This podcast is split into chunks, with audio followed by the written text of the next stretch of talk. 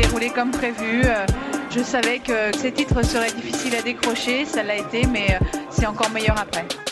Premier jeu. Premier jeu. Premier jeu. Premier jeu.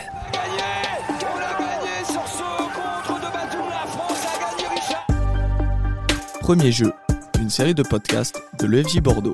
Elle va être championne olympique Olympique Dans 5 secondes C'est maléfique C'est un truc de déglingos Épisode 4, l'avènement du break. Aujourd'hui, on se retrouve pour le quatrième épisode de la série de podcasts Premier jeu, abordant l'arrivée du breakdance au JO 2024. I wrote a book about the 40 Apaches. 1970, au sud du Bronx, les immeubles délabrés et la misère servent de décor grisâtre aux New-Yorkais du quartier. La couleur, elle vient par le son. Le Bronx est le berceau de nombreux styles musicaux, afro-américains, portoricains. La misère résonne au son de la salsa, du mambo, de la funk, autant d'énergie créatrice qui donne naissance au hip-hop. Dans cette frénésie, le Jamaïcain Clive Campbell, alias DJ Cooler, ambiance tout le quartier avec ses jams. Extension des sound systems aux sonorités art funk. Les jeunes dansent debout, au sol, sur le rythme de la batterie qui accompagne l'orchestre. Les lignes de basse et de batterie sont les plus populaires. Alors, Coolerk tourne ses passages en boucle avec une technique qu'il appelait merry-go-round.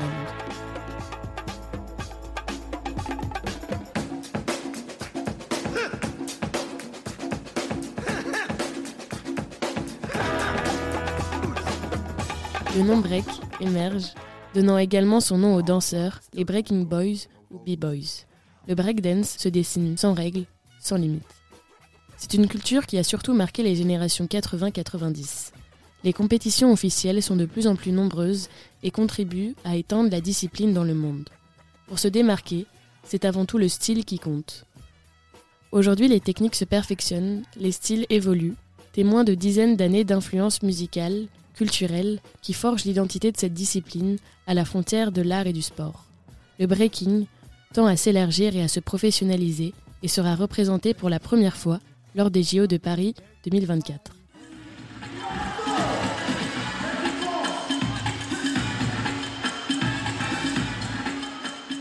À Villeneuve-d'Ornon, place du Loup, un bâtiment associatif accueille de nombreux amateurs de danse. Mais cette salle cache aussi de nombreux talents. Parmi eux, Omar Remichi, responsable breaking à la Fédération française de danse et professeur de danse à Villeneuve-d'Ornon. C'est toujours une main derrière, dans la poche, et partir avec. Moi, moi je viens d'une d'une génération dont j'ai appris le break dans les années 99, donc euh, 2099. Et dans cette période-là, le breaking, en tout cas la, culture hip-hop, c'était des gens qui dansaient pour s'exprimer. Un. C'était une espèce de, de- de- d'endroit où on s'isolait, on retrouvait des copains avec qui on passait un bon moment. Donc c'est une génération qui, qui, était dans l'express sur self. Voilà. On était là pour s'exprimer. Juste après, il y avait les théâtres qui ont ouvert des portes pour le breaking. Donc il y avait pas mal de danseurs qui ont fait des compagnies contemporaines, qui ont bougé dans des compagnies, des Motalvo, euh, des, des- des- des co- des- des- des conservatoires. Donc on a intégré euh, le théâtre et tout ce- cet aspect académique. Et puis on est arrivé dans la nouvelle ère, donc euh, la compétition, le sport, qui a rien à voir avec, avec l'artistique. Mais il faut pas dire que je suis dans la compétition mais je suis pas dans le spectacle ou je suis dans le spectacle et pas dans la compétition. Puisque le break, c'est un outil, c'est pas forcément une science exacte quand on va se servir juste pour un truc. C'est quelque chose qu'on se sert pour plusieurs choses. Moi je connais des breakers avec qui j'ai commencé, aujourd'hui c'est des peintres, d'autres c'est des réalisateurs, d'autres c'est des photographes. Donc c'est un outil qu'il faut le prendre comme ça et puis le faire voyager. Le breaking a un ADN artistique qui est très très profonde et après il y a un côté athlétique et, performant et donc c'est complémentaire. Et euh, par exemple là pendant les jeux il y a un système qui s'appelle Trivium et dans ce système là on peut identifier des choses techniques et des choses euh, qui sont dans l'artistique. Donc c'est- ça dépend dans quel environnement on est mais c'est un peu la même chose. La méthode Trivium est un système de notation des performances de chaque breaker. Elle permet de diviser le vote de chaque juge en trois catégories bien distinctes. Le corps définit les prouesses physiques et techniques réalisées par le danseur. L'esprit prend en compte des critères comme la créativité, la personnalité et la prestance scénique. Et enfin l'âme qui concerne les qualités d'interprétation de la performance comme la narration ou le rythme de la musique. Tom Coulet, professeur de breaking et danseur professionnel, se livre sur son expérience en compétition. L'aspect technique, il est hyper euh, poussé, parce que y a tous les week-ends, il y a des gars qui niquent des records et qui font des trucs de plus en plus durs.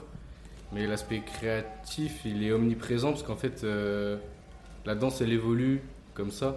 C'est-à-dire qu'il y a des gens qui créent des mouvements qui avec des styles bizarres, et au final qui font évoluer le truc.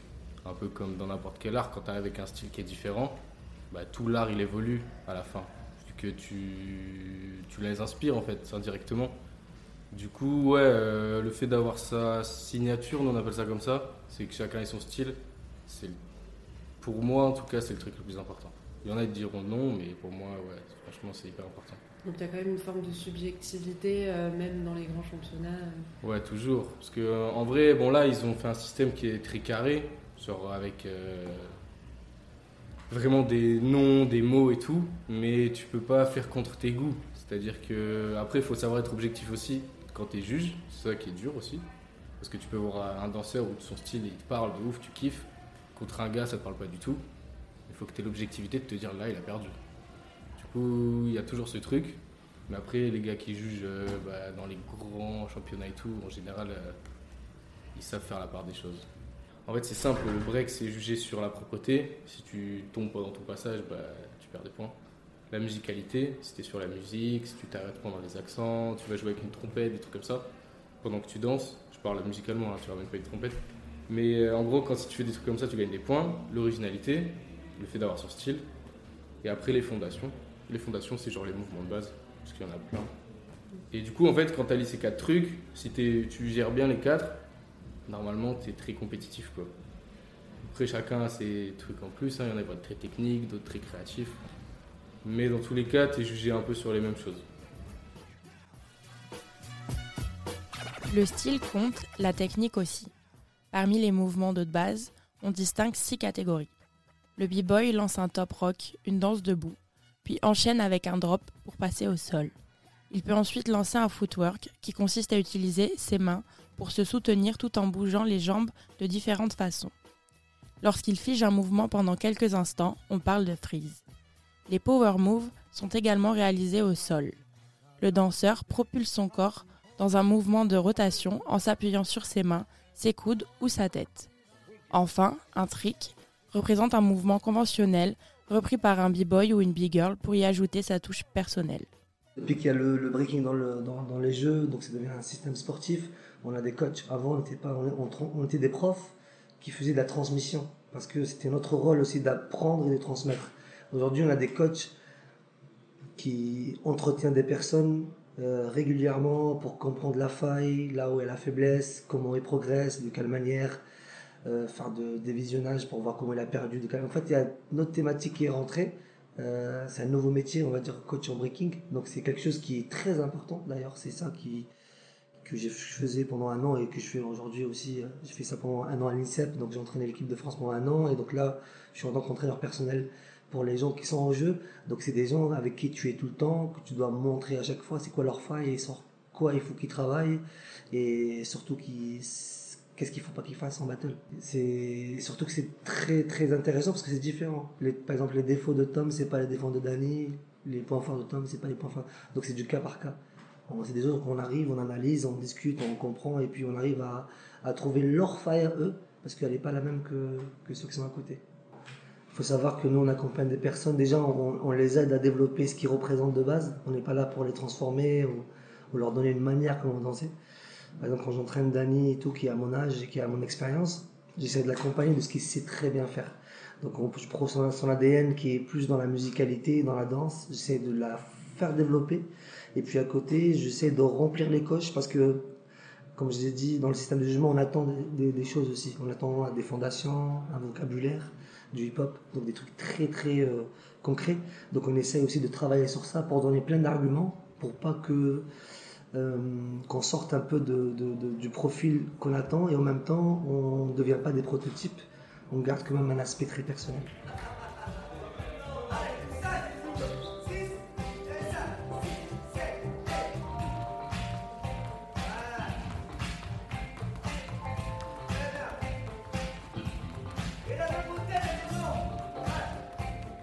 Après, en vrai, euh, en fait, avoir un prof, c'est surtout au début, parce qu'au début, tu arrives, on t'explique ce que tu fais, d'où ça vient, on te montre des bases et tout. Après, quand tu atteins un niveau, euh, ton prof, c'est un peu les gars avec qui tu t'entraînes.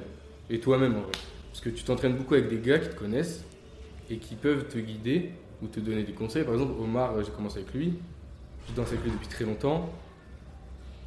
Il me dirige pas du tout, mais quand il voit un truc ou il a une idée, il va me la dire. Pareil pour mes potes, là, les gars avec qui je m'entraîne. Si dans ce que je fais, ils voient un truc, ils vont me le dire.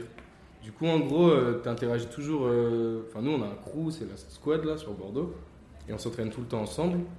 Du coup, le fait de toujours interagir avec euh, tes gars, entre parenthèses, ben, c'est un peu. Je dis, c'est pas du tout tes profs, mais en gros, euh, on s'entraide. C'est-à-dire, moi, je vois un gars faire un truc lourd, il s'en rend pas forcément compte quand il danse. On est là, on cherche, on fait des trucs. Tu lui dis ça, c'était lourd, refait. Bah, peut-être il va trouver un mouvement. Du coup, là, c'est pareil, c'est la même chose.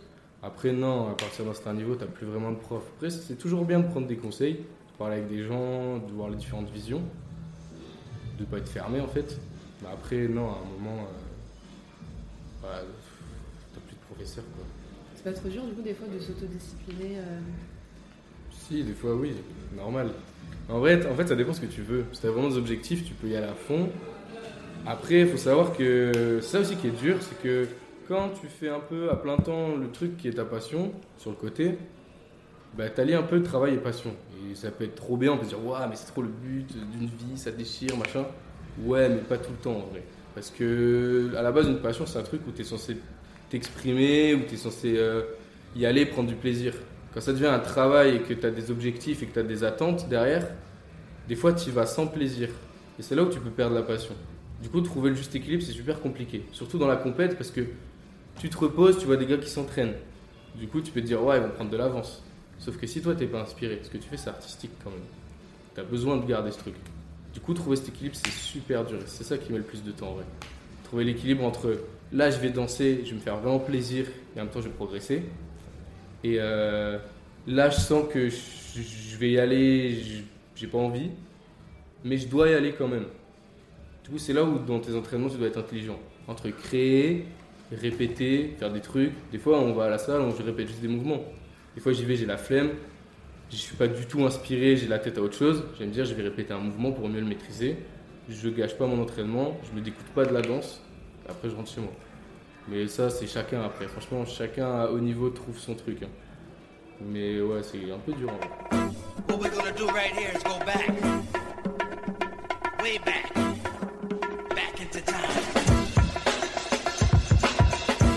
Un juste équilibre qui prend une autre ampleur quand la compétition devient olympique. Une nouvelle que Tom a accueillie avec enthousiasme. Nous, on était déjà dedans, on faisait déjà des battles, des compètes, des trucs, euh, on danse depuis longtemps. Du coup, quand on a eu ça, on était content parce que, en plus, euh, pas moi, mais Omar, il a hum, coaché un peu des gars de l'équipe de France. Du coup, ben, en vrai, c'est bien parce que ça fait rayonner notre, euh, notre art. Les gens, ils le voient, ils s'intéressent. Et après, si on parle un peu politique, ben, il y a des sous, plus qu'avant. Du coup, c'est bien parce que même si on kiffe ce qu'on fait et tout, c'est quand même euh, un peu galère d'en vivre. Du coup, ça, c'est quand même une bonne chose pour le sport, dans tous cas, et pour les danseurs surtout en fait.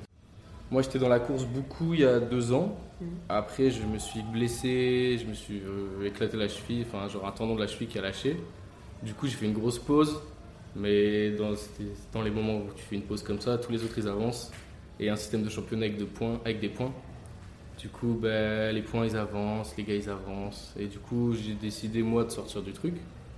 Enfin, de me dire plus, il faut absolument aller JO et tout.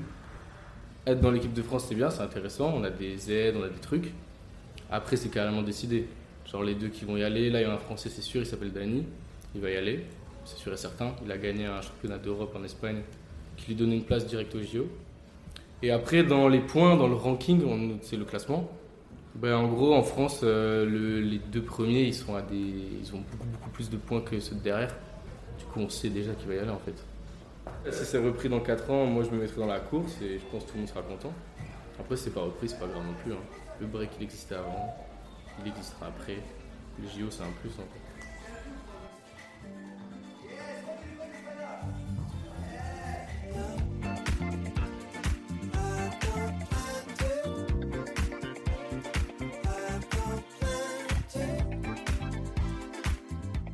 Ben, les valeurs, c'est déjà euh, être quelqu'un de bienveillant, de, de, partager sincèrement les choses, de, se retrouver avec des personnes, de, se mettre dans un côté où euh, on est là, on n'est pas là, on on se juge pas, on- tu viens comme tu es et tu danses comme tu es, on est là, on t'applaudit, on te donne de la force et, c'est ça qui, qui donne une continuité en tout cas. Si on n'est pas dans les prototypes, on vient pas ici dire ouais toi t'es bon, t'es mauvais. Donc euh, comme dans le milieu sportif où j'étais, c'est comme ça. hein, c'est toi t'es bon, tu vas rester, toi t'es mauvais, va te reposer. Nous on n'est pas comme ça. Nous on va donner envie de gens de continuer, les entourer. Euh, on donne envie, de gens de, de, simplement euh, avoir une clica, un groupe avec, avec qui ils dansent, avec qui ils partagent les mêmes valeurs. Donc c'est un peu, en fait c'est simple, hein, c'est ce qu'on ce porte dans notre vie respective. C'est être quelqu'un de, de ouvert, de sympa, de, voilà, pas, de prise de tête. Moi j'ai commencé ici, euh, j'avais des, des petits gars qui prenaient mes cours. euh, et 10-15 ans après, ils ont gagné le championnat du monde avec moi. Donc c'est une asso euh, où ça me permettait de transmettre sainement sans forcément être dans un côté fame que j'aime pas trop en fait. Donc là c'est un côté sain que je retrouve et, et un côté sincère et que le, c'est un peu ce que j'ai envie de faire, transmettre à des gens, détecter des pipites, euh, accompagner des personnes dans leur vie professionnelle et des fois personnelle, parce qu'on a des fois des parents qui ont des enfants en, difficulté, qu'on accompagne. On ne on consomme pas, on ne vient pas consommer et partir, on vient prendre du plaisir, apprendre des choses, être entouré. Donc c'est des valeurs qui sont différentes.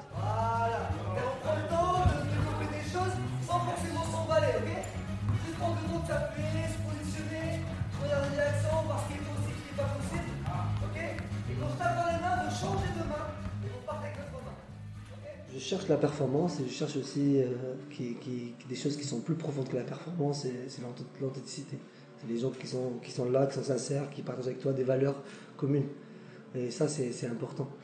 Si tu rentres dans la performance, d'ailleurs, tu peux peut-être vite dégoûter de la performance. Et moi, je sais qu'aujourd'hui, je suis dans la performance, je suis avec des familles, je suis avec ma famille, je suis avec d'autres.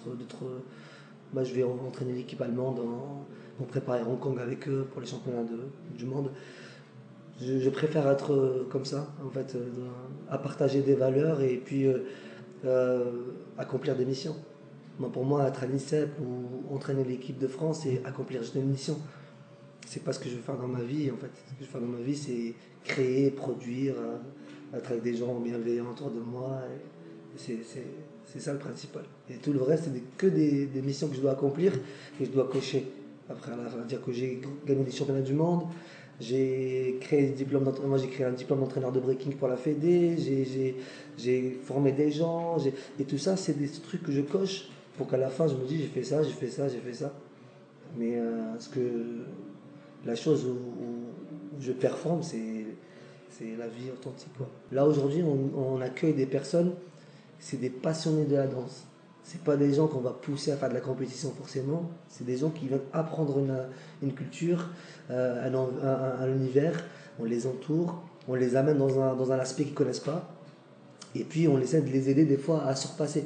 On a pas mal de gens qui viennent nous voir, qui sont très timides et que à force de leur donner cette opportunité de danser au milieu d'un cercle, de les rassurer, de leur dire que tu danses au milieu, en fait tu es plutôt en protection mais tu pas jugé, donc tu leur donnes des, petits schémas de thérapie pour qu'ils puissent justement se retrouver et puis bam, ils explosent une personnalité et puis c'est plus les mêmes personnes qu'on a connues au début, c'est limite des personnes que nous on demande de s'arrêter de danser.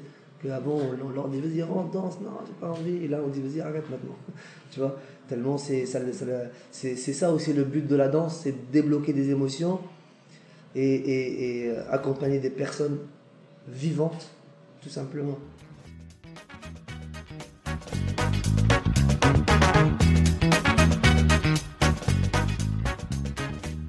Cet épisode, réalisé par Laurie Marin, Léa Monté, Clément Gariou, Célia Léry et Lisa Polo, avec la participation d'Omar Remichi et Tom Coulet, est le dernier épisode de la série de podcasts Premier Jeu, réalisé par l'EFJ de Bordeaux.